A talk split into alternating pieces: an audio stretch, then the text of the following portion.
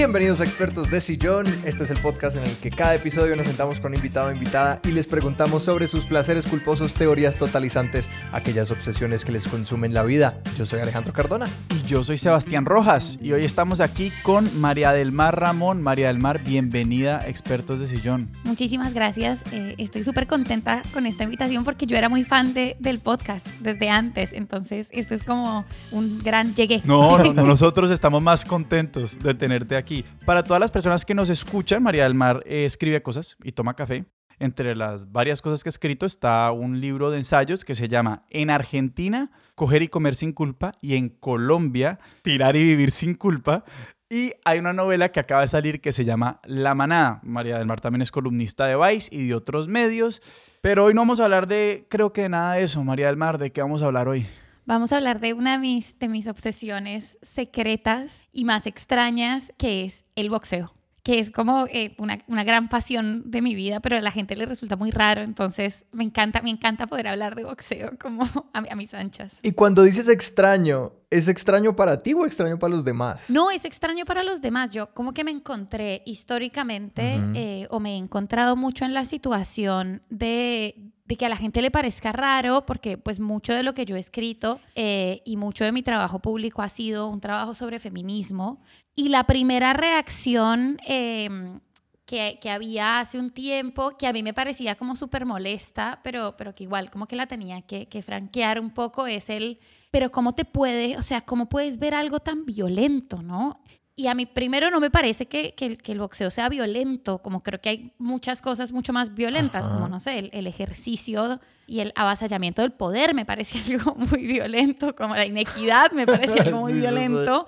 Pero además de eso, eh, me parece que como que la definición de violencia, que dos personas con su total consentimiento del mismo peso, más o menos del mismo tamaño, acepten enfrentarse Ajá. cuerpo a cuerpo en un ring durante una cantidad de rounds con unas reglas. Con la protección apropiada. Claro, gente que lo verifica, unas normas y además como un, un código implícito de, del honor de no golpearse y sobre todo, o sea, en ningún momento teniendo el objetivo de hacerse daño pues a mí eso no me parece particularmente violento, digamos, como creo que, que, hay muchas otras formas de violencia que vemos todo el día que quizás son más solapadas y que me parecen mucho más aterradoras que este ejercicio, ¿no? Y, y siempre a la gente le pareció raro, o sea, esa siempre fue como una de las preguntas. Y después, si yo seguía mucho el boxeo femenino, y la verdad es que no, eh, no, no miro mucho boxeo femenino, estoy como o no miré históricamente, sino que empecé más o menos hace poco, me gusta mucho, igual es una luchadora de, de este deporte que a mí no me gusta, pero ella me gusta un montón, que es el, ¿cómo se llama? El, ¿El es, MMA. Eh, sí, ese. Eh, y ahí la campeona es Ronda Rousey, que me cae muy bien. Eh, y ella me parece como súper chévere, pero yo nunca he sido una gran consumidora de, de, de, boxeo femenino. Me gusta mucho ver hombres golpearse, como es algo. como... o sea, sí sigues un poco más la escena masculina de boxeo. Sigo la escena, sigo más la escena masculina. En uno de mis ensayos favoritos sobre boxeo, que lo citaré infinitas veces en esta entrevista, Joyce Carol Oates, que es una novelista muy importante, escribe como el mejor ensayo al respecto y tiene un capítulo que dice, no veo boxeo de, mujeres porque esto me parece como un ejercicio totalmente patriarcal. Y hay algo de, de una, no sé si una naturaleza, pero sí quizás una característica que a ella le resulta más entretenida porque es inherentemente masculina. A mí no sé si estoy tan de acuerdo con, con esa tesis, sino que quizás he estado más lejos del boxeo femenino y que, que lo apoyo un montón, pero no he podido como adentrarme. Claro que pues de, de el boxeo masculino tiene muchísimo más visibilidad y entrar en una en una... Hace poquito alguien me reaccionó muy negativamente cuando yo revelé que no sabía que estábamos en la semifinal de la Copa América jugando contra Argentina precisamente. Eh, y yo les dije, era como, para mí seguir deportes profesionales es como cuando alguien me propone verme un anime que tiene 700 episodios y aún no acaba.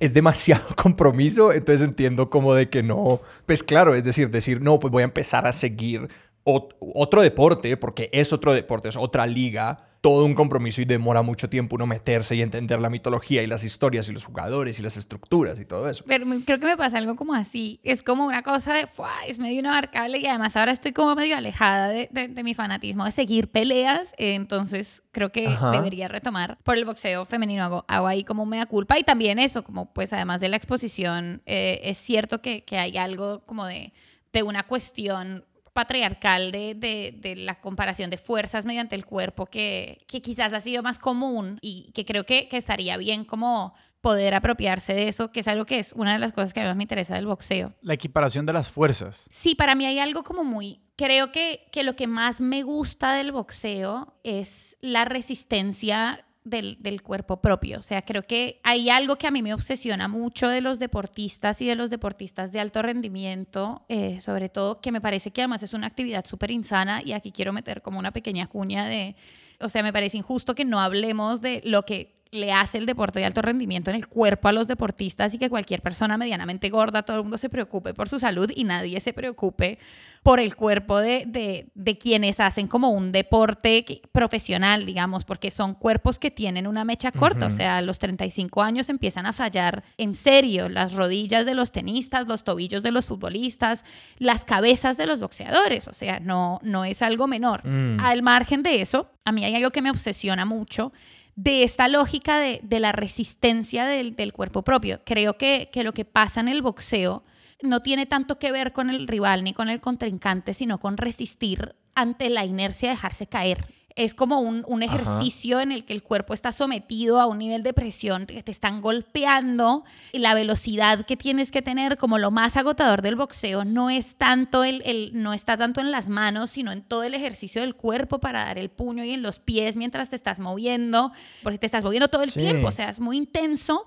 Y que tú elijas y que estés pensando en no me puedo caer, que es lo único que quisiera hacer en este cansancio y estar como, además me están golpeando y además tengo que pensar en golpear bien y en defenderme y en no, pero seguramente mi cuerpo está sintiendo como una enorme urgencia de desplomarse y no hacerlo y resistir a esa naturaleza del cuerpo y todo lo que implica esa resistencia, a mí me parece algo muy hermoso, o sea, como la cercanía de, los cuerpos, además, como una cuestión de la intimidad de los cuerpos puestos en esa situación con otra persona y que el juego sea golpearla, pero que nunca pueda estar en tu mente hacerle daño, ¿no? Porque en el momento en el que cuentan todos los boxeadores, como que en el momento en el que se, se mentalizan para lastimar al otro, pierden, se les olvida las reglas, se, les olvida la norma, como es lo que contaba Tyson oh, cuando le mordió la oreja a Holyfield, como dijo, yo me salí de control y es lo peor que puede hacer un boxeador, o sea, esto se trata mucho más de mí que del otro y pegarle a otro y resistir los golpes de otro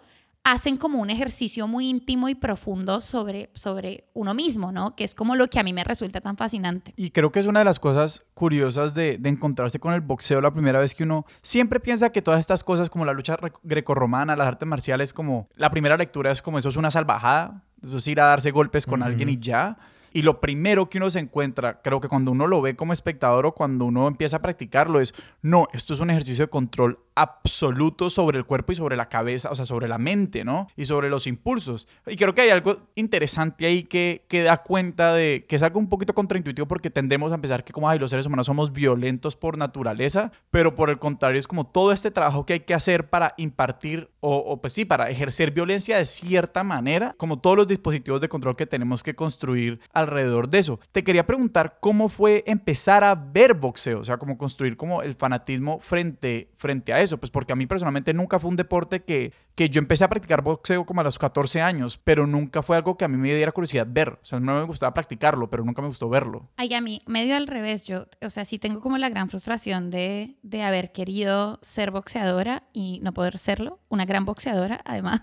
Ah, es algo que me habría gustado un montón, como eh, lo intenté, pero, pero bueno, vamos a, primero, como por dónde, dónde me empezó a gustar mucho el deporte por supuesto fue Rocky. Como no, hay ninguna duda. O sea, por supuesto que esto es mérito de Sylvester Stallone y no Rocky 1, eh, sino Rocky 4. Porque Rocky 4 tiene algo que a mí me fascinaba. ¿Cuántas Rockies hay? Me parece que hay seis y después están las de Creed, que es, es un peliculón. Como, o sea, me parece que es una obra maestra, cómo lograron darle una segunda vida a esa historia.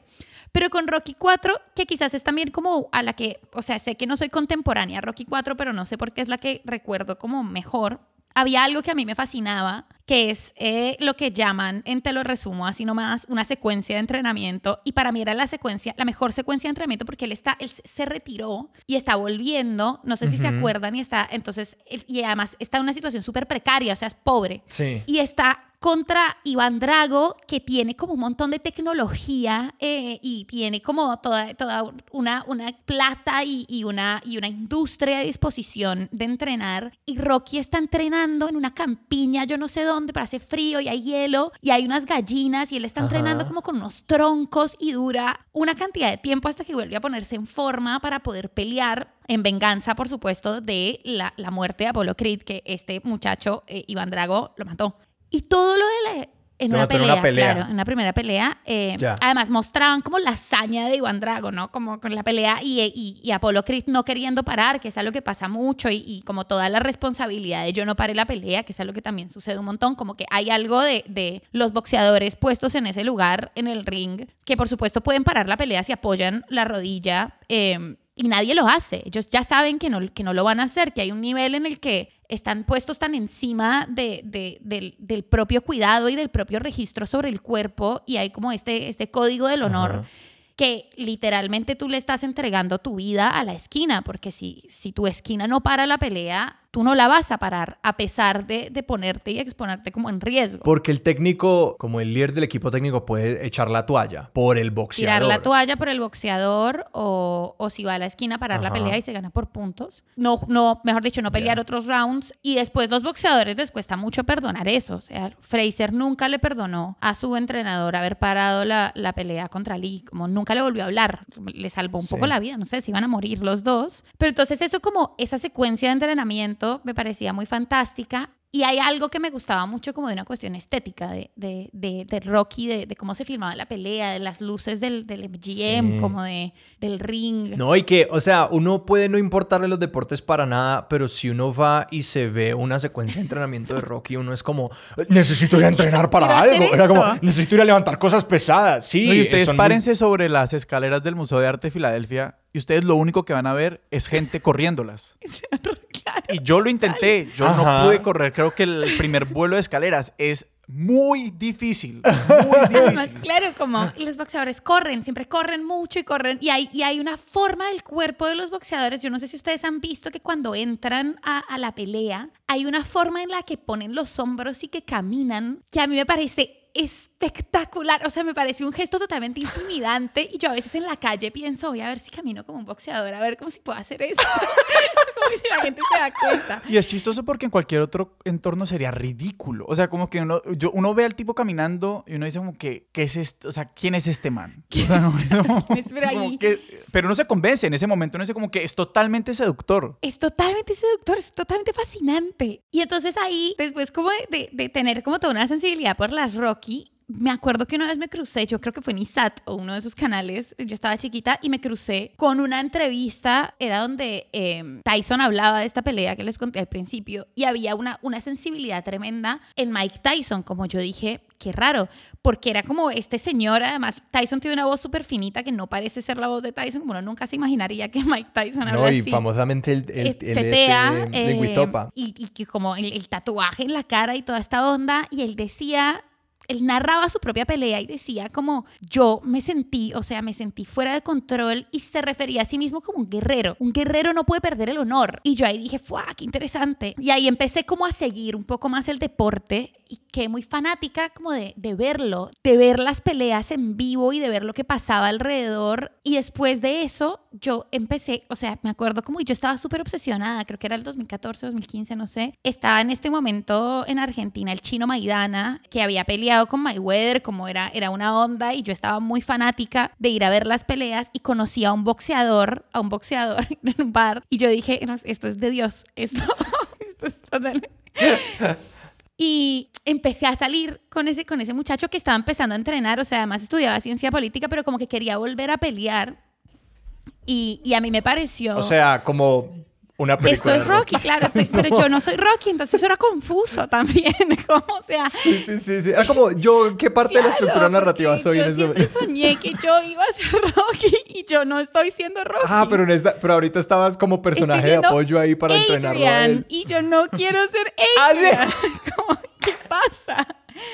Pero había algo como de, claro, el pelado como que estaba entrenando, ya como un entrenamiento súper riguroso y algo que a mí me parecía súper emocionante era que los fines de semana me llevaba a ver peleas en clubes muy chiquitos de, como decir, algo como, no sabría cómo describir el conurbano bonaerense, pero bueno, clubes como de, ciudades un poco más chiquitas de donde salen los, los boxeadores también y donde, y donde son como la génesis de, de, estos muchachos que empiezan a pelear. Y había como toda una narración de él, como de, las, de la terrible explotación de los, de los boxeadores, que a mí me parecía como tremendo. Eso también se ve un poco en Rocky. Pero yo recuerdo que esa fue la primera vez que yo vi un knockout en vivo y yo quedé súper impresionada, como pero impresionada como pensando qué extenso y qué breve es este instante, o sea, la mm. forma en la que cae el cuerpo y hay, había algo como tan inevitable eh, y tan poético y tan trágico al mismo tiempo en ver un cuerpo caer y es un segundo, pero uno se demora mucho como contemplándolo y yo quedé muy impactada como con esa imagen pensando como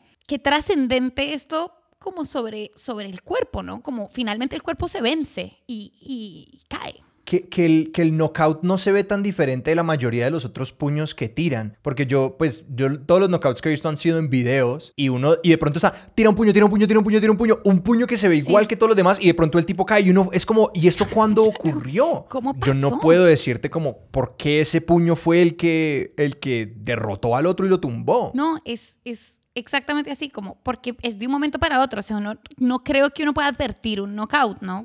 como, pero, pero hay algo de, de lo repentino y de cómo o sea, me impactó mucho y no me olvidé que es algo como que uno ve un montón, knockouts uno ve todo el tiempo, pero sí hay como una, una constante y es la forma del cuerpo, o sea, los, los brazos son lo primero que se descuelga, ellos no, nunca caen con los brazos para adelante, sino los brazos se, se, descuelgan y como que cae la cara y, y el torso. Eh, y yo ahí dije como, ¡fuah!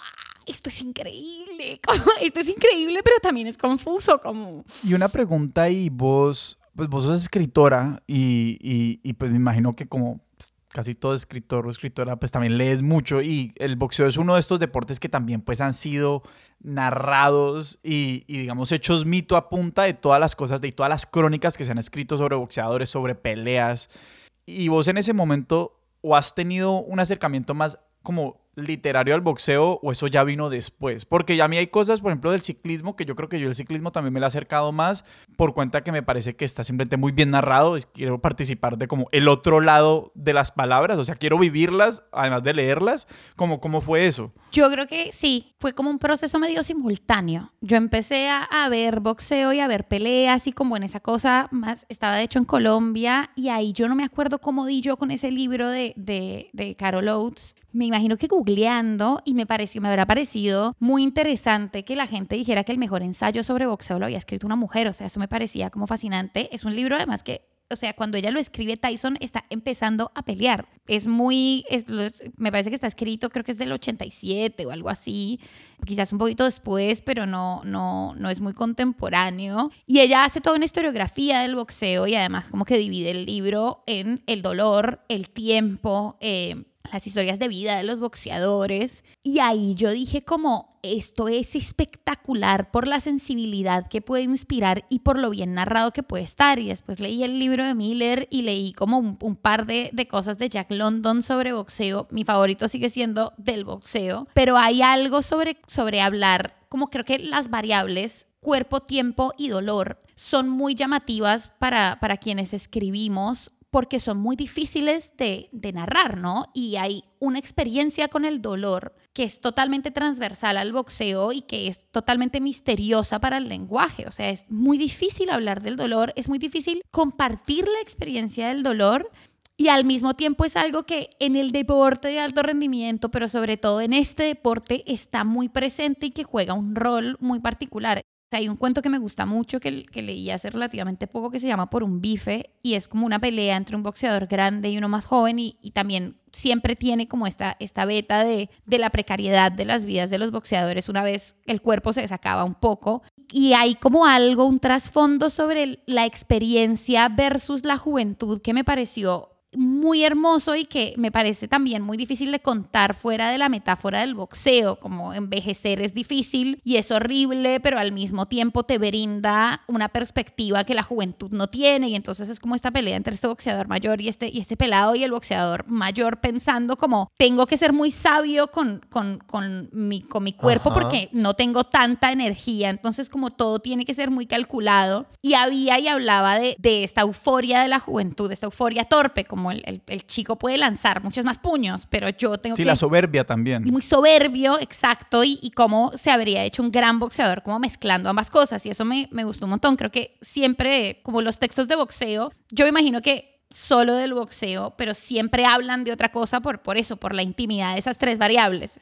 el tiempo, el cuerpo y el dolor. Y además que tenés, digamos, el, la, el planteamiento también de, o sea, son dos personas, ¿no? Y como que es, esa, esa, dualidad también narrativamente simplemente funciona mucho. Vos puedes construir el, eh, o sea, el, el, héroe, el villano muy bien, pero también puedes hablar como la pelea o lo que hace el boxeo como rico de ver. No es, no es ir a ver a un solo boxeador que es enorme, sino es como, vea, cómo se van a encontrar esto, estas dos personas en el ring. Y esa mezcla, me imagino que tan efímera, ¿no? De, de capacidades y de, habilidades que se está viendo todo el tiempo. Es que, el, claro, el enfrentamiento en el boxeo es tan directo, porque quedándome pensando en el knockout, es como no hay un final más claro en ningún otro deporte que el knockout. Es como que aquí ya no hay deportista. Es como lo más cerca que uno tiene a como es casi como un duelo de pistolas donde como, no, pues yo gané porque el otro tipo está muerto. Es como el knockout es como pues el tipo ya aquí no está, él no tiene conciencia. O sea, Alemania en algún punto decidió que no, le iba a meter un octavo gol a Brasil. O sea, como que. pero, pero lo hubiera podido meter un octavo gol, un noveno gol. Y era como que, exacto, déjalo, ya está muerto. no, pues no está muerto, pero no le puedes pegar más. Sí, eh, creo que ese, punto final es algo que, que, en los deportes y también en la vida es interesante. Como esto no tiene, esto, esto no tiene de dónde más jalarse. Y también, o sea, creo que es importante decir como dos cosas. Es escaso ver una pelea que termine por knockout, no es lo más, no es lo más seguido. La gente que empieza a ver boxeo se frustra mucho porque es como, no, pero ¿qué pasó? O sea, nadie, nadie sangra y nadie cae. Y eso es como, eso, eso tendería a ser lo más común y que está muy bien, de hecho, como es, es cuando los dos boxeadores pueden lucirse, es algo muy chévere de ver también, como que son dos buenos boxeadores y a mí personalmente no me gusta Mayweather, primero porque me parece una persona horrible, como, como ser humano me cae pésimo, pero además de eso porque me parece que es un boxeador que pierde algo que yo considero que es muy importante del boxeo y es el mejor golpe quizás salga después de recibir el mejor golpe. O sea, para dar el mejor golpe tienes que estar dispuesto a comerte una piña dura. Pero porque en esa distancia, o sea, si la cortas la distancia, probablemente tu golpe va a ser mejor. Y hay algo de él como de, de ser muy bueno, que eso pues me parece irrefutable pero de no exponerse y no exponer su cuerpo al juego del boxeo y al contacto del otro, como es famoso por ser un boxeador muy rápido, pero porque esto siempre además pelea largo, como tiene mucho alcance, claro, brazo largo, siempre pone esa distancia, entonces eh, hace que sea difícil pegarle. Y yo no creo que eso sea necesariamente mejor, sino para mí lo hace un boxeo un poco más aburrido por eso. Que hablando de peleas aburridas, hace poquito este youtuber que se volvió boxeador, Logan Paul, no sé, él peleó con alguien. ¿Con quién peleó él? Con Mayweather. Con Mayweather, ok. Y que todo el mundo habló de lo horrorosa que fue esa pelea de ver, más allá de porque Logan Paul también es un personaje despreciable, porque básicamente lo que Logan Paul hizo era que él sabía que estaba por debajo de Mayweather en todo nivel, o sea, él no es un boxeador como de esta categoría. Y lo que hizo fue abrazarlo porque sabía que si le daba a Mayweather la distancia, entonces sencillamente tipo se pegó a abrazarlo, a acercar la distancia todo el tiempo y fue una pésima pelea de ver, pero que esa era como la estrategia que tenía a su disposición para que no lo tumbaran en un momentito. No, y dicen además que estuvo pagado, o sea, dicen que además de que les pagaron una cantidad enorme, millones y millones de dólares, con que Mayweather estaba pagado para dejarse, para dejarse ganar. ¿Ah, sí? Sí, yo vi, no vi la pelea, yo desde la de, la de McGregor dije como esto no se puede ver más, pero, pero creo que como que ahí hay algo de de lo interesante que es poner el cuerpo para, para poder dar lo mejor, ¿no?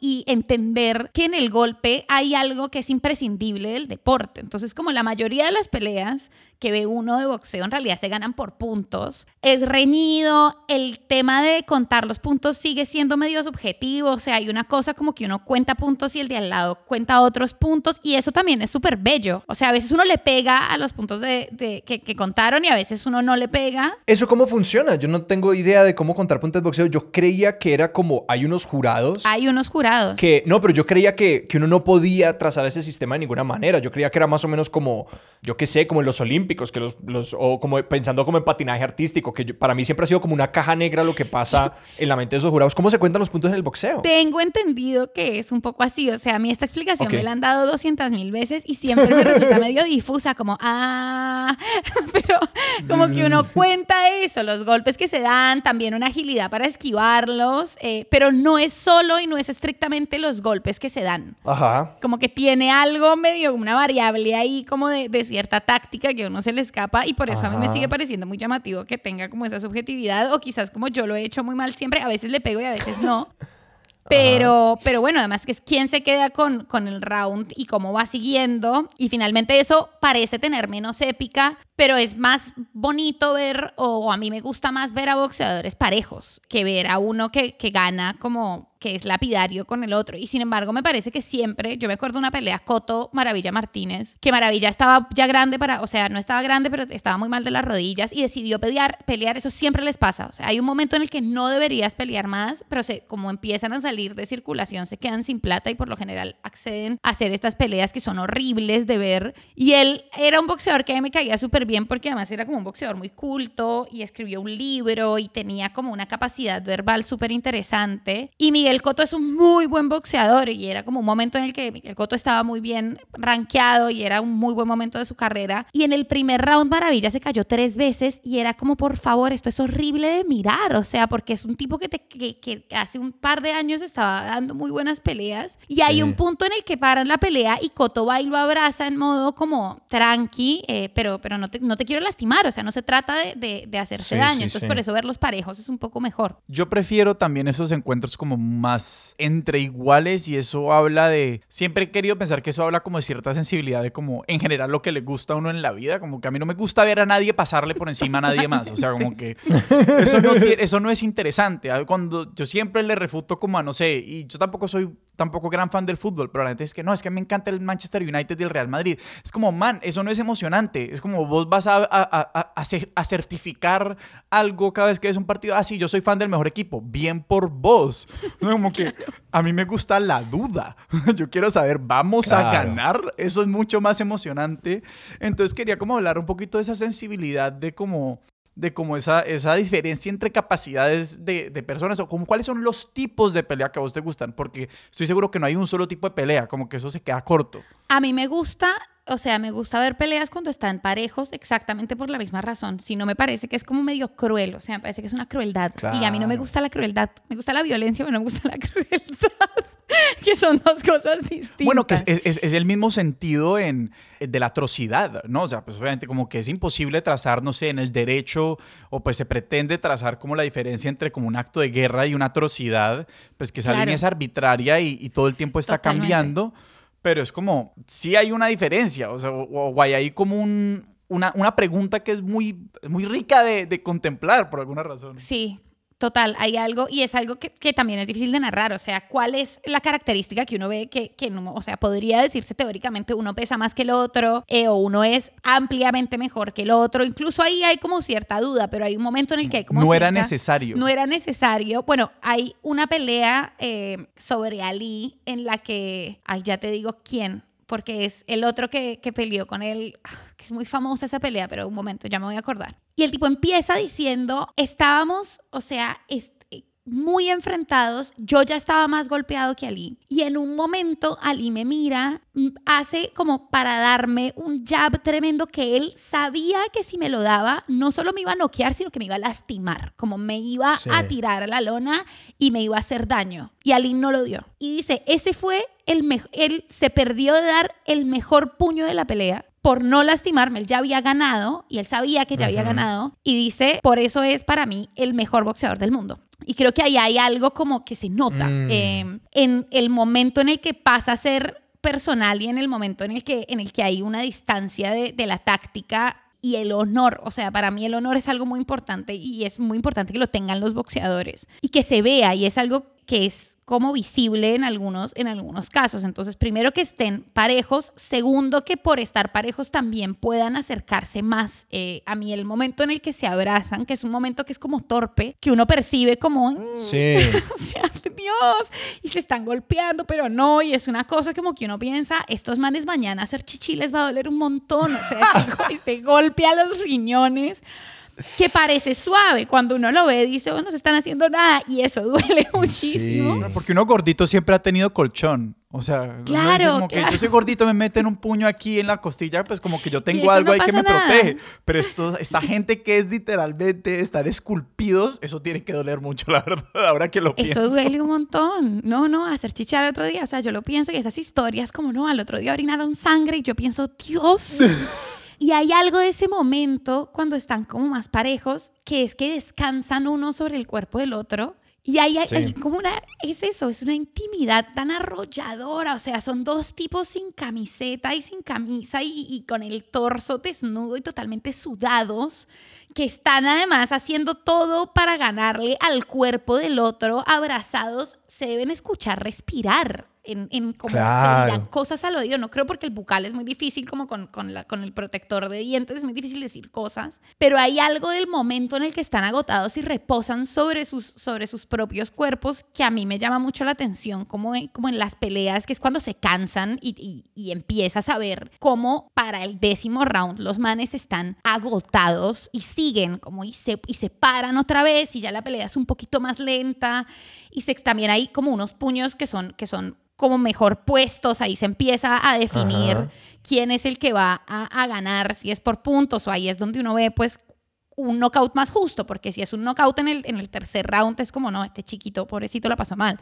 Pero ahí Sí. es donde, donde uno ve realmente y les ve esta, esta resistencia. O sea, yo me imagino que deben estar pensando, o sea, cómo, Sí. cómo se están contando este momento, que es un mantra, es qué fuerza de, de la naturaleza es capaz de mover a esta masa de, de persona a insistir y a seguir a pesar del cansancio tan intenso y la concentración que hay que tener y el dolor que están atravesando. Entonces creo que para eso, para que lleguen a ese momento, que es el momento que a mí más me gusta y ese momento como técnicamente que más me interesa, tienen que ser boxeadores equivalentes. No, y que no estaba pensando ni siquiera en eso, como de que cuando uno cruza ese elemento táctico con el cansancio extremo y el dolor extremo. O sea, la idea de uno tomar decisiones en un momento en el que todo el cuerpo está siendo incapacitado para tomar decisiones, se vuelve súper interesante esa pregunta de cómo la automatización, la generación de instintos en el luchador. Es que lo estoy comparando mucho eh, yo con otros deportes. Es que como que ningún otro deporte te hace tanto daño y te pide seguir siendo táctico. Y que, por ejemplo, algo que a mí me produjo mucha curiosidad cuando lo escuché era como este dicho de abrazar las cuerdas. Contra las cuerdas. Sí, ajá, de irse contra las cuerdas, que por ejemplo, no me, no me acuerdo si era como Tyson o Ali narrando como, el, como ese elemento táctico, que era como irse contra las cuerdas y recibir los puños, como dejar que el otro se agotara dándole puños, porque lo que las cuerdas hacen es, si uno se apoya contra las cuerdas y se deja tomar el puño, uno se, o sea, uno puede dejar que el cuerpo entre todo ese, ese golpe, pero que el golpe de hecho se transfiere a las cuerdas. Claro. Y las cuerdas como son elásticas empiezan a recibirlo y uno puede aguantar más, que es como una manera de, de- de hacer muy eficiente el aguante y que eso a mí me... Casi que descansar, ¿no? Sí, es una manera como de descansar y hacer que el otro se agote si ellos, pues, si el otro toma la carnada y va a pegarle a uno, pero que pues a mí sencillamente eso develó como ese universo táctico que, que es invisible pues cuando uno no conoce nada de boxeo. Claro, o sea, ellos tienen que jugar a, a conservar la energía y a, a ver, o sea, hay una cantidad limitada de energía, entonces, y ya la conocen. Hay un punto en el que saben cuánto te va a durar la pila, hasta qué punto. Ajá. Y eso, esa estrategia que además al principio uno ve como grandes peleas, que uno dice, pero este man, ¿por qué se está dejando cascar así? Claro, en el octavo round el otro no puede mover los brazos, o sea, como algo de, de, de recibir el golpe y después darlo, que es como lo que decía, que a mí me, me interesa tantísimo que, que, suceda porque lo dinamiza y porque también da esta idea estratégica y, y esta forma de pelear que no siempre hay que, o sea, no siempre para ganar ni, ni cuando se está ganando hay que ser la persona que activamente está dando los golpes. Y todo es una metáfora de la vida. Pero es eso, más o menos, como hay algo de a veces hay que recibir y quedarse quieto y, y bancarse un rato para después poder dar el, mejor golpe posible. El boxeador del que les hablé, que habla de Ali, es nada más y nada menos que George Foreman. Ahí me llegó al nombre. No, y me parece hermoso eso de como que a veces te tenés que privar de dar el mejor golpe que puedes dar. Claro, eso como el, el no siempre es, es, mejor dicho, no siempre ganar por nocaut es la mejor victoria posible. Eh, y aun cuando, cuando el, el, el, golpe es tuyo y la, y la pelea es tuya, pero si ya está ganada de otra forma, se puede elegir como una forma honrosa de no lastimar, ¿no? De no ser, una, de no ser cruel, que es algo que a mí me llama mucho la atención como de, de esa narración, me quedo para siempre. Yo te quiero hacer una pregunta por como el boxeo y cómo se vive en Buenos Aires y en la Argentina. Y, la única, el único elemento que tengo para hacer esta pregunta es, son dos paralelos muy burdos con mi imaginación del boxeo en los Estados Unidos. O sea, yo la primera vez que fui a Nueva York fue como que, ah, el Madison Square Garden no es un jardín, sino que es un ring de boxeo. O sea, originalmente un, un ring de boxeo. O sorpresa, que me pasó que es el Luna Park de Buenos Aires también, ¿no? Que, que yo no sabía que era un escenario de peleas. Yo pensaba que era un sitio donde la gente iba a hacer conciertos y ya. Eh, y veo ese otro paralelo también con un poquito con las historias de migrantes, ¿no? O sea, los, ¿quiénes son los boxeadores por lo general en las, historia, en las historias gringas? Son polacos, son italianos, eh, son afroamericanos. Entonces como que quería un poquito como conocer cómo eran esas coordenadas en la Argentina. Pues es que, o sea, son ya el Luna Park en realidad hoy en día hacen conciertos, pero sí fue como el gran escenario del, del boxeo en Argentina y también una cosa como súper de de migrantes y de muy buenos boxeadores. Argentina tuvo muy buenos boxeadores. Nicolino Loche, eh, Ringo Bonavena, después Monzón, que fue el que después cometió un femicidio eh, horrible contra Alicia Muñiz, que era su esposa. Pero fueron como muy grandes en un momento. Ah, y, ¿cómo se llama? El mono Gatica que además es como un personaje muy mítico porque era un boxeador muy importante en la época del peronismo, era muy peronista y un momento Leonardo Fabio hizo una película sobre el mono Gatica que es hermosa y hay un momento en el que como que narra una foto que existe que es que Perón va a ver una pelea y él sale como saca el cuerpo entre las cuerdas, lo saluda y le dice dos potencias se saludan mi general, ¿no? Entonces es como primero que es una frase hermosa porque el mono Gatica era un gran campeón de boxeo y el otro pues era nada más y nada menos que Juan Domingo Perón.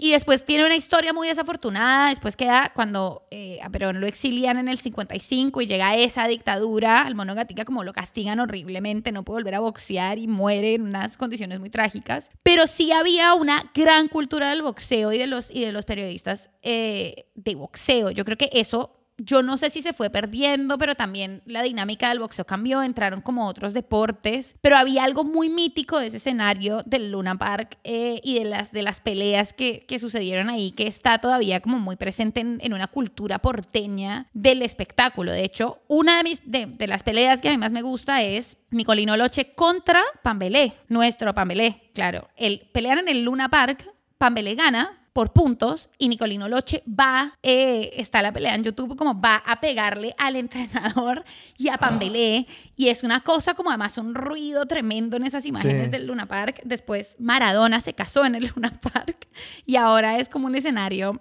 de conciertos. También hubo como cierta tradición de los narradores del boxeo que se fue perdiendo y se fue como diluyendo un poco más entre el periodismo deportivo. Algo que me produce mucha curiosidad es como por qué el boxeo tuvo este gran momento no sé, y no sé cómo históricamente eso cómo está definido, pero yo sí siento como pues la importancia histórica del boxeo y ahora no sé si, siento que en los últimos años lo he empezado a ver más como desde el MMA, como que ha, ido cobrando más fuerza. ¿Cómo fue ese, ese, ese ascenso histórico al boxeo como pues que se le dedicaran las arenas más grandes de las ciudades y que ahora ya ni siquiera las identificamos inmediatamente como arenas de boxeo, sino como arenas de concierto? Yo creo que lo que pasó, o sea, no, no tengo una respuesta pensada para esto, pero puedo ensayar eh, alguna, alguna hipótesis. Creo que la entrada del MMA hace algo muy capitalista con el boxeo y es que, y con cualquier arte marcial, y es que para mí es una cosa muy gringa para hacer, y es que agarra y dice, pensemos que lo divertido de todas estas artes marciales y estos deportes es cuando se lastiman, saquemos todo lo demás, o sea, saquemos la mística, la ética, la norma, el tiempo, saquemos todo eso. ¿Estás diciendo que esto es una cosa neoliberal? Totalmente, juntemos todas las formas de hacerse daño, metámoslos en una jaula O sea, y que, y que sea lo que Dios quiera. Y a mí me parece como espantoso porque es ver personas lastimarse feo con los recursos que tienen a mano mucho más rápido. Y hay algo de la manera en la que consumimos. Yo creo que, o sea, lo, que pasa con el fútbol que haya resistido al, al, al, dos punto del, del WhatsApp y que todavía nos fumemos partidos de 90 minutos a las personas que les gusta mucho el fútbol es interesante. Pero si hay algo de nuestra manera de ver el espectáculo y de, y de consumir y de consumir entretenimiento que quita o, se siente como que, puede prescindir de estos elementos que son la lentitud, que a veces no pase nada, que a veces no haya sangre en una pelea, que sea una cosa táctica, que haya peleas que son un embole, que como que eso como que para mí ahora con el surgimiento de, una forma más express de consumir el mundo, necesitas, es como cuando ves porno que ya no te, no te fumas toda la, ni siquiera todo el clip, o sea, es un clip de cuatro minutos y lo adelantas. Eh, exactamente lo que Como que antes eran películas Antes eran películas y uno tenía que ver el diálogo, o sea, el diálogo del plomero entra y ahora ya es solo la escena y ni siquiera vemos toda la escena. El Satisfyer. Claro, una cosa como muy inmediata. Eh, y creo que eso quizás tiene que ver también. Hay algo como, o sea, yo diría que eso, que eso tiene que ver, no lo sé, está chequeado. Es como una pregunta que nunca me había hecho. Expertos de gmail.com. Total. Pero, pero siento que puede, puede explicar qué pasó y por qué pasó como un segundo nivel. Y también en un momento creo que el boxeo fue supremamente importante para muchísimas personas migrantes para reivindicar la cultura afro. De hecho, eh, toda la historia de Joe Louis, que es el primer campeón de pesos pesados eh, afroamericano en, Estados Unidos, y la forma en la que Joe Louis fue una reivindicación para la comunidad afrodescendiente. Después, obviamente, Ali retoma esa bandera con mucha fuerza, pero Joe Louis era en los 40. Y hay una historia que cuenta que con la primera, en la primera muerte, por cuando estás condenado a muerte por el sistema penal, que la primera, cuando ensayan una cámara de gas en los 40, eh, para la sentencia de muerte. ¿En Estados Unidos? En Estados Unidos. Y eh, el, primero con el que ensayan, pues que es, que es un condenado a muerte, es una persona afroamericana, por supuesto, y que le ponen un micrófono a la sala de la cámara de gas y que el tipo, mientras estaba muriendo, decía, sálvame Joe Louis, sálvame Joe Louis, ¿no? Como una cosa muy importante del ingreso de, de, comunidades que fueron históricamente marginadas a un Star System yankee y también lo que eso hizo con todos ellos, o sea, una forma de, de masticarlos y comérselos y después escupirlos. Las vidas de los boxeadores después de ser estrellas de boxeo por lo general fueron muy tristes y muy precarias, incluso antes, como la, la vida de, de, de, los que llegaron, de esos migrantes italianos, de Rocky Marciano, después de Chuvalo, que era eh, irlandés, como hay un montón de, de historias que hablan de la, de la precariedad por la que se ingresa un deporte para el que también no es necesario nada más que tener un cuerpo y exponerlo y entrenarlo. Entonces creo que eso también hacía y facilitaba el acceso. Sí, que es una idea muy obrera también, ¿no? Lo único que tenemos es el cuerpo. O sea, y, para, y, y, tener hambre, ganar, para boxear bien, yo creo que hay que... No sé si hay un motor y una ambición más fuerte que, que que salir de, de, la pobreza. O sea, creo que eso es importante para, para esa formación de boxeadores que fueron como tan míticos y que todos venían de, de estos lugares como tan vulnerabilizados. Y que tienes mucha razón, como es que me, me, ha rondado mucho la cabeza, pues hablando de este honor. Eh, esta disciplina como absolutamente marcial en torno al boxeo y de que a cada rato en internet comparten como los clips de la fanfarronería que ocurre previo a las peleas de MMA que siempre son como estos tipos haciendo, es una cosa toda macho, toda alfa, toda intentando intimidar al otro, pero desde, desde un lugar como súper, sí, como desconociendo cualquier, e, es, es te quiero hacer daño, es como te voy a matar allá en el ring. Y que, claro, al, al, quitar todos esos elementos de los que hablabas, todos esos elementos de, de, que le agregan a esto sutileza, que lo vuelven un reto más allá de sencillamente ejercer fuerza, de que no vamos a sacar sangre, pues da pie a una cultura eh, pues de eso, de que el énfasis está en la violencia y que el énfasis está en, en hacer daño pronto y rápido de distintas maneras. Sí, yo creo, o sea, yo no soy como una gran detractora del MMA, por eso, o sea, creo que, que, que, la, que la, norma, que, ver como que, en realidad tu capacidad de acción es acotada para lastimar, que hay como unas formas de cuidado, que, que es mucho más cómo estás, cómo te, cómo, cómo te resistes al, al, cansancio y cómo eres estratégico y, y, cómo eres rápido y que esto como de juntar personas para que se hagan, para que se lastimen de, de cualquier manera eh, en, en, una jaula, a mí me parece que es que también es un síntoma de los tiempos, o sea, creo que, que no sé si en, eh, o sea, no sé, esto no está chequeado, pero a mí sí me parece que que es muy característico de una época como la que vivimos, eh, la, la, velocidad y la, la, eficacia que tiene que tener, que tener un show de entretenimiento en el que queremos ver personas haciéndose daño. Y quiero aventurar otra, otra conjetura, eh, de nuevo, como persona que no ve boxeo, o sea, yo simplemente tengo eh, la referencia de, de Mohamed Ali, además, pues como este gran ícono del poder afroamericano, y pienso mucho como en todas estas otras, o sea, en un ring cuando se enfrentan dos boxeadores, también hay unas estructuras ahí que también se están dando en la jeta. ¿no? Como que también hay un, un, enfrentamiento de, de, muchas otras historias que es lo que pues, permite también esta riqueza narrativa de, de, un deporte como el boxeo. Y pienso mucho en como esta idea de, de una república o de una democracia como post-racializada como de querer como erigir ese mito. O sea, estoy como tratando de pensar en, en qué tanto hoy en día hablamos de eso. O sea, no, no, no sé si es como cuando peleaba Lee contra, es que no sé, estoy pensando como contra un inmigrante polaco, como que también estaba ahí enfrentándose cierta idea de como quiénes pertenecían y quiénes estaban ganando y había una lectura como de, de las trayectorias de migración de las personas dentro de la misma pelea. Y como que quiero, quería como explorar si, si había, había alguna pata de como cómo igual estamos viendo y consumiendo estas peleas y este boxeo hoy de una forma que queremos como diluir unas luchas que antes se hacían palpables en el ring y decir como, no, ya no vamos a hablar de esto, esto ya no, ya no existe. Y como yo no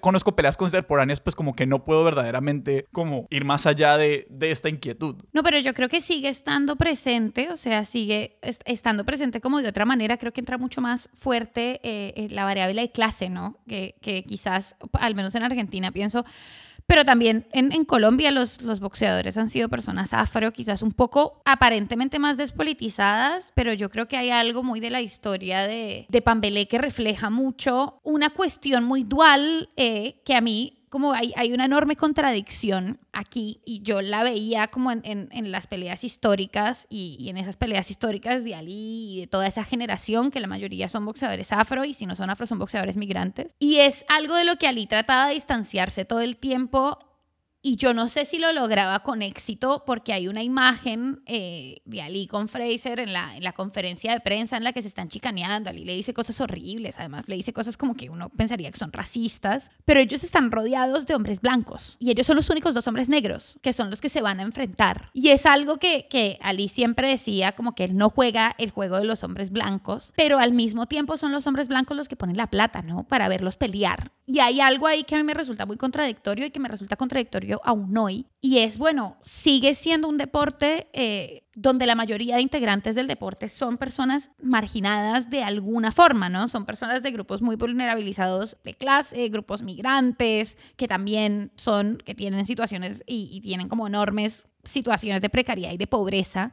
Y nosotros lo vemos desde nuestro sofá y vamos y vemos a estas personas que se están golpeando para nosotros, ¿no? Para, para, para el show que, que, nosotros consumimos. Y a mí eso me, me pone como en una, una enorme contradicción que no he podido resolver. Eh, y es cómo se, cómo se enriquece ese debate eh, y cómo se fortalece ese, como cómo se fortalece también y cómo se, se conflictúa esa perspectiva, eh, reconociendo que, que si bien no es un ejercicio violento del cuerpo, para someterse a eso, la mayoría sí vienen de lugares muy precarizados, porque hay una cuestión de lo que decía hace un rato, o sea, hay que, hay que tener hambre para poner el cuerpo también y para ponerlo a ese nivel. Y siento como que, que, que es muy difícil y muy complejo y que, y que a veces yo no creo que la manera, por yo soy como totalmente anti-abolicionista, me parece totalmente absurdo porque esto pasa y se replica en todos los deportes, eh, o en muchísimos deportes, o sea, también es la historia de muchos futbolistas, pero hay algo de, de la forma en la que después terminan los boxeadores, que me parece como totalmente injusta de, del diálogo que tenemos sobre cómo estas personas vienen de y, y tienen orígenes más vulnerables y nunca logran, como tienen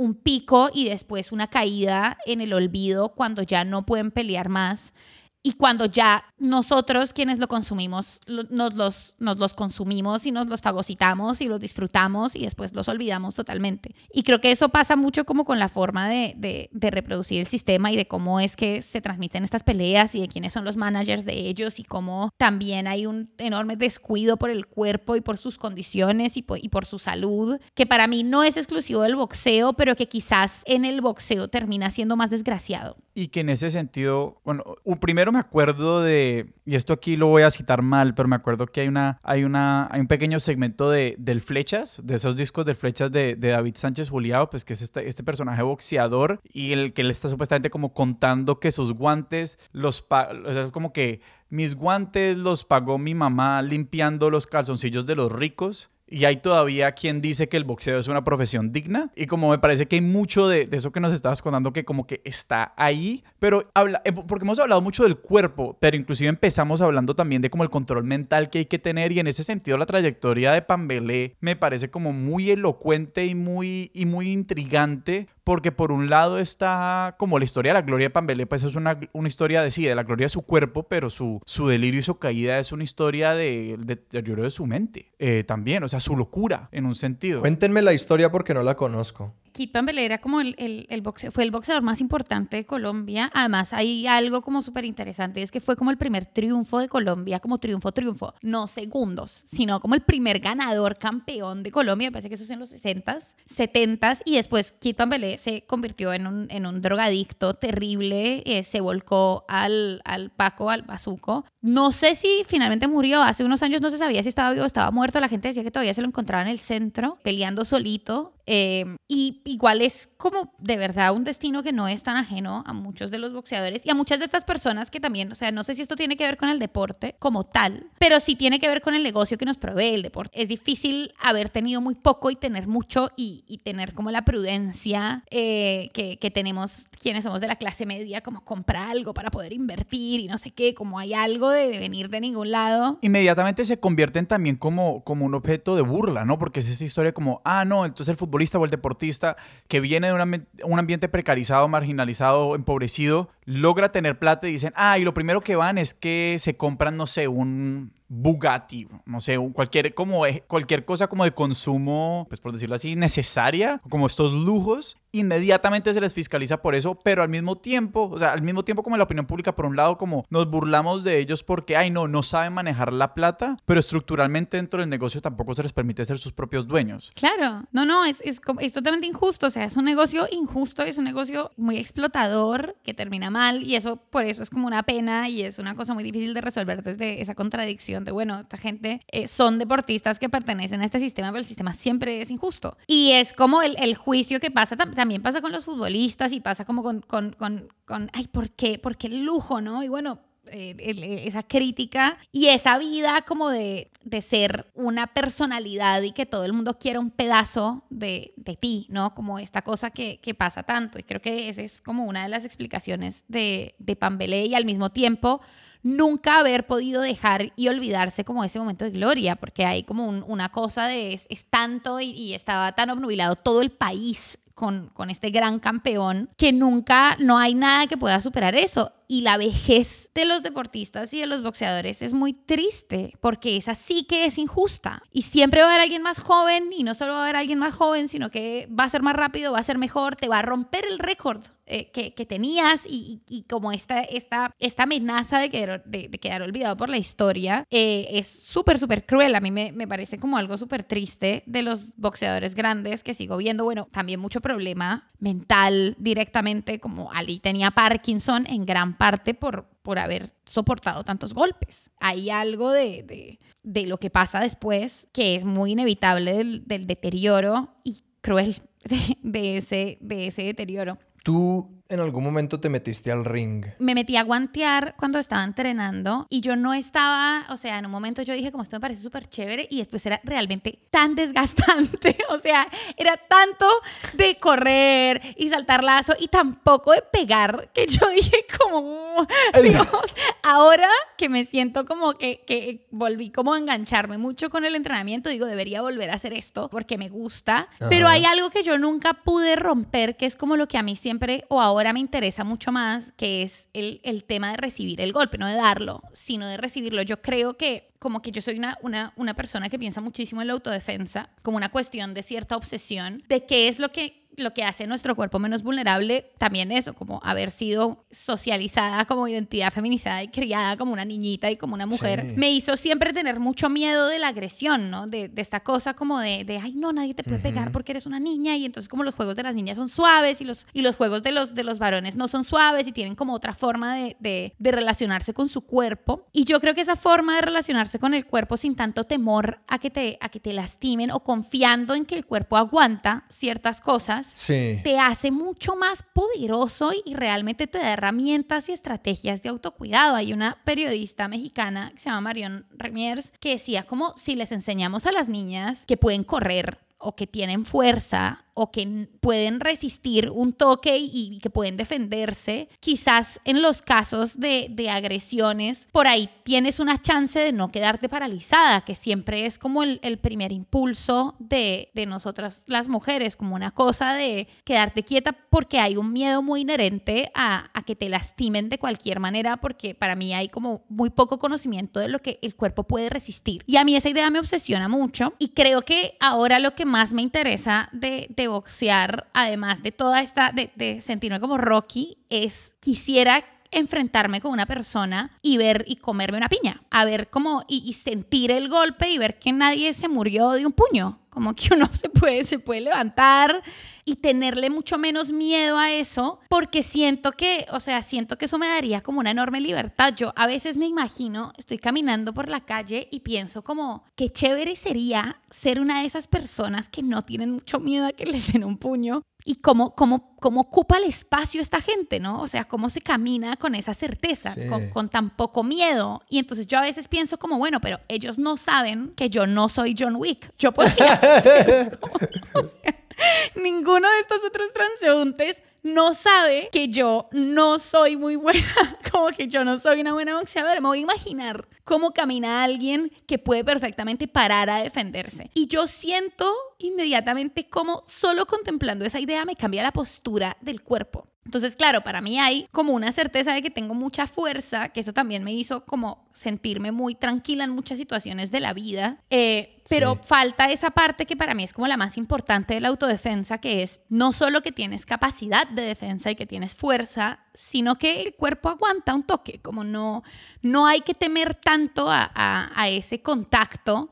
Eh, y creo que eso es lo que te hace, sí. como que te saca la mayor cantidad de miedo, estar, estar como como entendiendo el, el, un poco los alcances del propio cuerpo. Entonces eso a mí me parece como súper fascinante. Y es lo que quisiera poder hacer. De hecho, como eso, quisiera como, como entrenar Rocky, Rocky 4 o Maradona del 94, así como, en una, como dedicarme a eso. Sí, sí, sí. Que me, que me convierto en una máquina de matar. Eso es como mi sueño. O sea, mi sueño Que hayan unos troncos eh, rodeada de gallinas por alguna rodeada razón. De gallinas, Hay nieve. gallinas. Eh, y toda trabada y como toda ágil, como ¡fua! puedo caminar por la calle y si algo, y si algo no me gusta, yo estoy en total capacidad de irme a las Sí. piñas. Pero ahí hay algo que a mí personalmente... Tengo un amigo que siempre me dice que él no se quiere agarrar conmigo porque yo he ido a clases de boxeo y como le rompo la cara o una versión de esto. Y a mí boxear nunca me ha dado tranquilidad. o sea, como... Es como que eh, cuando yo te escucho, yo como que, pero un momento, yo siempre he pensado que si a mí me toca como darme la jeta con alguien, como en el milisegundo que yo me demoro exacto, como en parar, en poner las patas, en levantar las manos, me tiraron una patada y ya, hasta ahí llegué. O sea, como que, que yo tengo las reglas, o sea, porque claro, si me dicen pelea, yo voy a ponerme como en posición de pelea de boxeo y este man está haciendo, o esta otra persona está haciendo MMA y ya. O sea, yo tengo una versión de una pelea que tiene unas reglas y esta persona claro, no. tengo bien puestos los pies. Espérate, voy a chequear como cuál es mi pie. no, no. Eh, Yo lo digo, creo que no porque eso lo provee exclusivamente el boxeo. El boxeo te provee para mí una resistencia del cuerpo y de la mente, sino porque el boxeo es el lugar más idóneo para que alguien te pegue sin que sea personal y que tú conozcas la experiencia de un golpe, ¿no? Como cómo se siente en la, en la cara un puño, como cómo te tiembla la, el cerebro, como cómo es el cimbronazo que yo como mujer, como nunca, eh, gracias a, el cielo, he experimentado esa, esa secuencia, pero que es algo a lo que los hombres están mucho más habituados. Recuerdo muy vívidamente, yo a los 12 o 13 años me fui a los puños con mi mejor amigo, eh, muy chiquitos, y recuerdo la sensación de cuando, de que me metí un puño en la cara, y no un buen puño, sencillamente un puño así como, como totalmente frontal, como a la nariz, y recuerdo como ese timbronazo y como, como mi cuerpo no sabía qué hacer, como que me quería poner a llorar y ponerme a gritar al mismo tiempo y quería, y quería atacar, pero como que había algo como la sangre súper caliente y uno sentía como las, las orejas calientes de la rabia y como de la adrenalina de la pelea y que me produce enorme curiosidad como eso, entrar a un ring y como encontrarse con, con, con todo lo que pasa fisiológicamente cuando uno se pone en la posición de, de pelear. Y me parece interesante eso que estás diciendo y me acuerdo de la conversación que teníamos con Juan Álvarez sobre el insulto porque esa sensación de meter un puño y no saber qué hacer y entonces sentarse a llorar, como que un poquito, sí, el, el, si, si el insulto es como el fracaso de la comunicación, por remontándose esa conversación, como el puño también tiene que ser el fracaso de algo en una situación cotidiana, o sea, como que si uno está socializado para no pegar, como pues pegar no se siente también como algún tipo de fracaso del autocontrol. Y yo creo que por eso una vez simplemente se sienta a llorar de la rabia, como de no puedo creer que yo hice esto, eh, que nos lleva como un poquito como la pregunta de la violencia, verdaderamente, de la violencia que se ejerce en espacios controlados o no. La experiencia de la feminidad es muy compleja en ese sentido. Y cuando las mujeres en el espacio público estamos todo el tiempo como ante la potencialidad del riesgo, ¿no? Como esto podría volverse esto, esto podría volverse esto otro. El miedo siempre es como no importa que esta persona me robe, pero que por favor no me vaya a violar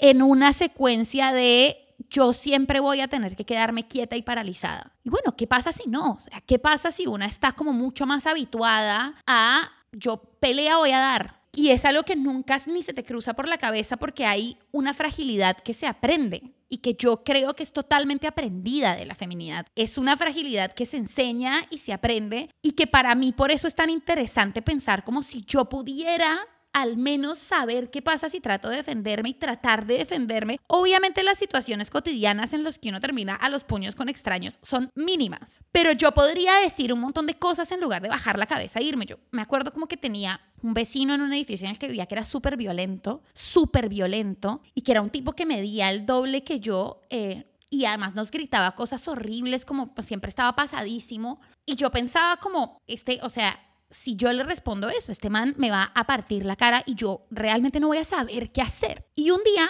yo compré un gas pimienta, entonces yo todo el tiempo cuando yo me lo encontraba bajaba la cabecita y seguía caminando. Y un día yo compré un gas pimienta y yo entré al edificio y me lo encontré. Y yo tenía la mano en el bolsillo y tenía el gas pimienta en el bolsillo. Y yo ese día no bajé la cabeza, como dije, no importa, como ya está, si esto va a escalar, que escale. Yo tengo con qué defenderme de este man. Obviamente no escaló como nada, nada pasó.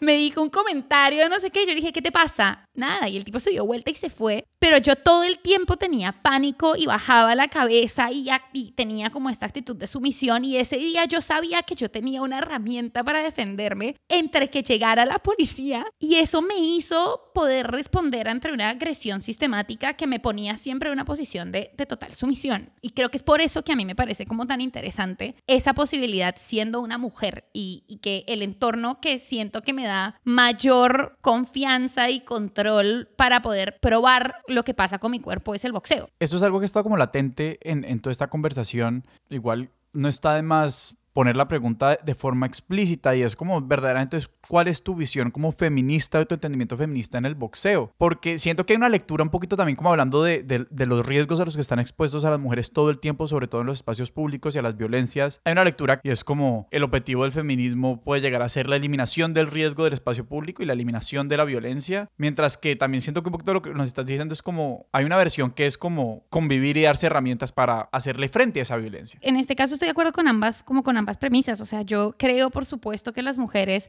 no tienen que salir a la calle con miedo, sino que el espacio público tiene que dejar de ser un espacio que sea riesgoso para las mujeres, que sea además terrorizado para las mujeres que sea un, espacio censurado y que para eso hay que cambiar el espacio, no hay que cambiar lo que hacen las mujeres. O sea, las mujeres no tendrían por qué saber defenderse y por supuesto que eso me parece como una, una lucha muy constante. Yo quisiera poder hacerlo porque es algo como que me frustra mucho de haber sido socializada como mujer y es algo que en lo que quisiera poder parecerme a los hombres y es eso, como su relación con el cuerpo y con el dolor, pero porque es algo que me interesa personalmente. Ahora, yo sí creo que por supuesto que mientras nosotras trabajamos activamente por el cambio de paradigma eh, y el, el cambio del sistema patriarcal que administra las formas en las que podemos transitar el espacio público y que obviamente todo el tiempo quiere que las mujeres pasemos nuestra vida en el espacio doméstico y en el espacio privado y que no salgamos a lo público, como que tiene esta amenaza, también creo que, que mientras y en el mientras tanto no deja de ser interesante eh, la herramienta de la, de, la, autodefensa. O sea, como mujer que sufrió una situación de, de un abuso sexual, yo lo pienso como como también como un poco de esa ira contenida, de decir como que, o sea, es por supuesto que entiendo toda la, la, variable de la injusticia y el trasfondo de la terrible injusticia detrás de eso y de la crueldad y de lo sistemático que pasa con los cuerpos de las mujeres y de la terrorización que se hace sobre el espacio a través de nuestras existencias y de lo aleccionador que es eso para todas nosotras, pero al mismo tiempo pienso como a mí me gustaría poder cagarme a piñas en una situación así, o sea, ¿cómo puede ser que, que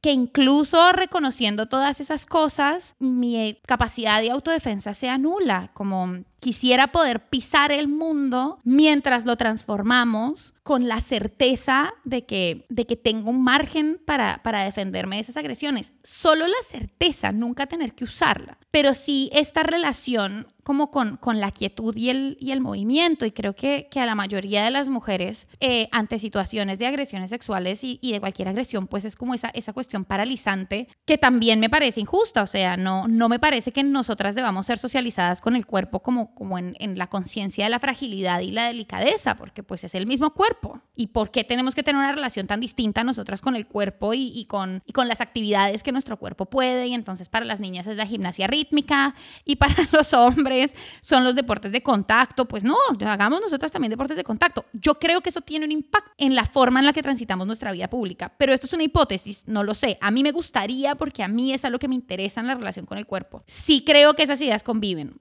creo que se extiende, es que creo que das muy en el, en el clavo, pues hablando de esa extensión más allá del espacio público, como por ejemplo de que desde esa socialización nace una certeza de que uno es capaz de hacer lo que sea. Yo, por ejemplo, rayo en la arrogancia de lo que yo creo que mi cuerpo puede hacer. Y nace mucho de, de, allí, de como de que, de que a mí todo el tiempo se me dijo y se me demostró y se me puso en la posición de probar de mi cuerpo en todas las maneras diferentes que yo tengo la, la arrogancia de sentir de que yo podría ir a un, a un gimnasio de boxeo y decir, oigan, quiero tomar una clase hoy, ya, hagámosle. Y de que eso no me produce como ningún miedo y que de nuevo raya en la arrogancia de que yo creo que yo sería inmediatamente bueno porque sencillamente siento que puedo. Siento que mi cuerpo está para eso y que cuando me han pegado y que cuando me, me, pasan cosas, lo recibo casi que con entusiasmo porque quiero demostrar de que me puedo levantar otra vez. Que es como una, una lógica completamente diferente del planteamiento frente al cuerpo de la que, de la que pues, nos estás narrando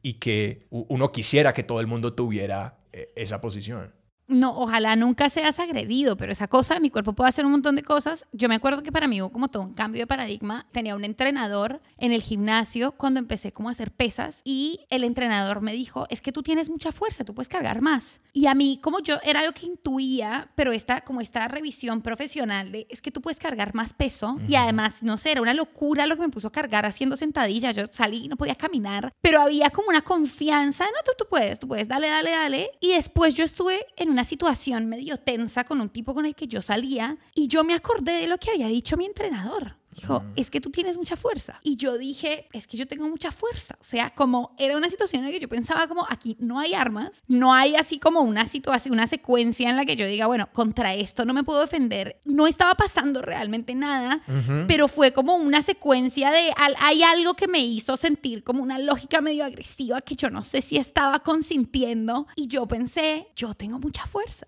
Y eso me hizo sentir algo totalmente distinto, como esto perfectamente, como la, situación cambió desde mi perspectiva y yo me puse un poco más fuerte y efectivamente no pasó nada. Pero eso, si no me lo, si yo no hubiera sentido que podía cargar en la espalda 60 kilos y si alguien no me hubiera dicho, no te preocupes, te duele, pero dale, que el cuerpo resiste. Y si yo no hubiera tenido esa certeza que siempre estuvo en mí, el cuerpo no cambió. Pero si yo no hubiera puesto mi cuerpo ante esa actividad que me hacía ver esa nueva posibilidad, mi actitud frente a esa situación habría sido totalmente distinta. O sea, yo realmente me habría sentido indefensa, amenazada y sin posibilidad de moverme. Me habría quedado congelada. Y eso no pasó. Porque algo que es lo que estás contando, como yo sentí que podía. Empezaste el episodio diciendo que vos no eras o no te considerabas pacifista. Y yo, y yo quería simplemente escucharte hablar de entonces cuál es como tu, tu idea de la violencia y el lugar de la violencia. Lo dice mejor eh, un poeta que a mí me gusta mucho, que se llama, no es un poeta, es un escritor, pero escribió un libro de poesía que a mí me gusta mucho, que se llama César Epavese. Con amor o con odio, pero siempre con violencia. Ahí está. Y vamos a dejar esos puntos suspensivos porque esa era la, la, intención dramática, pero entonces, sí, muchísimas gracias, María del Mar, por esta conversación. No, fue muy intenso. Como tengo, tengo una reunión. es como, estoy como afectada, como que es esta entrevista tan rara. Pero en este libro que yo les digo que me gusta tanto, en el último capítulo, que creo que sintetiza un poco eh, mucho de lo que se dijo acá, ella abre el, el capítulo con un epígrafe de una carta que le manda un estudiante a, ella, a, Carol Oates, cuando, sí, cuando se da cuenta de que ella es como fanática del boxeo. Y la carta es muy hermosa porque ella le dice, el, el perdón, él es un pibe y le dice, eh, imagínate como que, que, me metí a clases de boxeo en la Universidad de Son. Le dice como, y me metí a clases de boxeo y estaba como súper entusiasmado y súper manija, no sé qué, y llegué y me pusieron a guantear de una con otro, con otro pelado y me, me, me dio un puño tremendo que me dejó, además, como me sacó sangre eh, en la nariz, entonces quedé como totalmente afectado y dolido y nunca jamás había pasado una cosa así. Y entonces quedé muy confundido y el entrenador me dijo, te la bancaste bien, eh, mañana te espero para entrenar, como de una mañana te espero a esta misma hora y el pelado le dice como yo me fui para mi casa totalmente humillado. Cuando llegué me miré en el espejo y ya tenía como una marca de las ojeras y yo tenía que ir al otro día a la cena de Thanksgiving de mi familia entonces me sentí como súper tenso con esto. Efectivamente, al otro día no pude volver, como me dio pánico que esto volviera a suceder y no fui, nunca volví a entrenar boxeo y termina diciendo, no pude volver a la clase de boxeo, pero me anoté en la clase de poesía. Siento que es lo único que se parece a lo que sentí ese día. María Almar, si alguien quiere, después de escuchar esto, quiere interesarse por el boxeo, ya sea verlo, ya sea practicarlo, ya sea leerlo, ¿a dónde los apuntamos? Yo creo que lean ese libro de ensayos eh, del boxeo, que es mi libro más favorito en el mundo, es como una Biblia, lo, lo releo cada tanto tiempo, y busquen las peleas que están ahí, o sea, el libro habla de muchas peleas, busquen esas peleas en YouTube, eh, hay un par de documentales muy lindos, los documentales de Ali son muy bonitos, y seguir un poco como mirar a ver cuáles son las peleas que están sucediendo en el, en el momento y como cuáles son esos boxeadores y ver qué les pasa. A la gente le puede gustar o no le puede gustar, yo no tengo ninguna intención de imponerlo, pero mirarlo a ver como que, que sienten al, al ver ese deporte y no ver MMA eh, pero contemplarlo, a ver como que qué sienten mirándolo. Y ese, ese libro, el, el, creo que para mí es el más importante porque además también ese incluye los, como que tiene y habla mucho de los otros libros y de la otra literatura sobre boxeo, pero ese es muy trascendental e incluso les va a gustar si no les gusta el boxeo. Y si no les interesa después el boxeo, el libro me parece que es un libro para leer en la vida. María Mar, si la gente te quiere seguir a ti, a tus proyectos, ¿a dónde los podemos apuntar? ¿Y dónde pueden encontrar los libros? Eh, en las librerías. creo, que, están en todas las librerías colombianas, incluso en la Panamericana, que era como mi, sueño, mi sueño de adolescente cuando iba a comprar marcadores. No, mi sueño siempre ha sido que me vendan en el éxito. Y el mío también. Es como mi sueño. Estar en el Carulla. El grupo éxito está escuchando esto, nos puede contactar expertocina.gmail.com como que sea mi libro el que cojan unas señoras, unas señoras así que compran, que van y compran fresas. Pero bueno, lo pueden encontrar en las librerías y me pueden seguir en mis redes sociales en arroba, ay, pues pucha, es que no son iguales, pero el Instagram supongo, arroba del mar eh, guion bajo RB. Y Sebas, ¿a nosotros dónde nos pueden encontrar en redes? Ya nosotros nos encuentran en Twitter como arroba expertos sillón, en Instagram como arroba expertos de sillón y nos pueden escribir expertos sillón arroba gmail.com. Nuestra música es de Juan Esteban Arango. Nuestro logo es de Sebastián Márquez. Expertos de Sillón es un proyecto de Sillón Estudios y es producido por Sara Trejos, a quien siempre le mandamos un saludo y le agradecemos un montón. Yo soy Sebastián Rojas. Yo soy Alejandro Cardona y esto fue Expertos de Sillón. Hasta la próxima.